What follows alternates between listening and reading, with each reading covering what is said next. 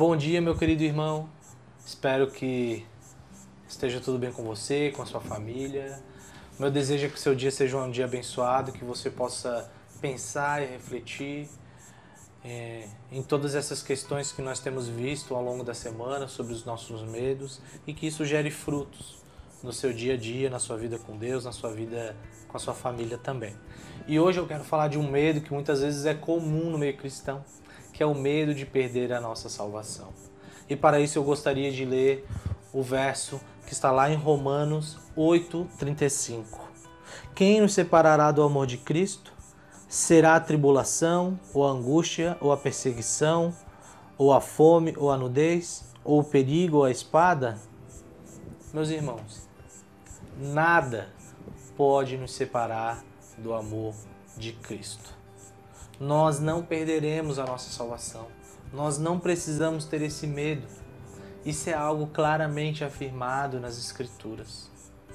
Às vezes é comum as pessoas terem medo de perder a salvação porque fizeram algo de errado, porque cometeram um pecado, um deslize muito grave e ficam atemorizadas. E isso toma conta do seu coração, achando que de alguma forma isso pode levar elas a perderem a sua salvação.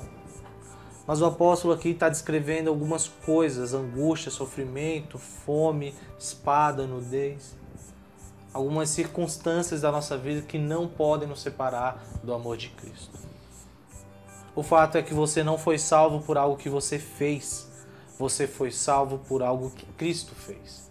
Então não há nada que você faça que possa desfazer a obra de Cristo na cruz por nós. Então nós devemos descansar em Deus. Nos momentos sombrios, se há alguma coisa que leve você a ter medo ou a pensar ou a duvidar da sua salvação, lembre-se quem é o seu Senhor e que nada pode nos separar do amor de Deus. Lembre-se disso. Não tenha medo, meu irmão. A sua salvação está assegurada nos céus. Você tem o Santo Espírito, que é o selo da promessa de Deus. E no dia que ele vier para resgatar a sua propriedade, você receberá um corpo glorificado. Não duvide disso, confie na palavra de Deus e desfrute dessa bênção. Não tenha medo, Deus está conosco, Deus está com você. Deus te abençoe, meu querido.